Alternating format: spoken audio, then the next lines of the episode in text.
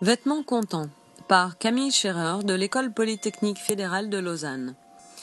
Regardez-vous dans notre miroir et vous risquez d'apercevoir un renard en papier derrière vous.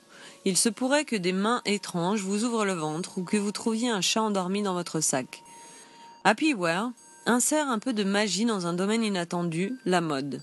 L'appareillage de cette installation est quasi invisible. Les références à la technologie s'effacent pour que l'utilisateur soit encore plus surpris par l'univers virtuel.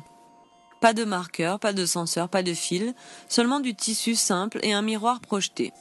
Nous avons conçu cet univers sans contrainte technique en imaginant comment un t-shirt ou un sac pourrait venir à la vie. Nous voulions que les utilisateurs ressentent qu'ils font partie d'un vidéoclip et ce en temps réel.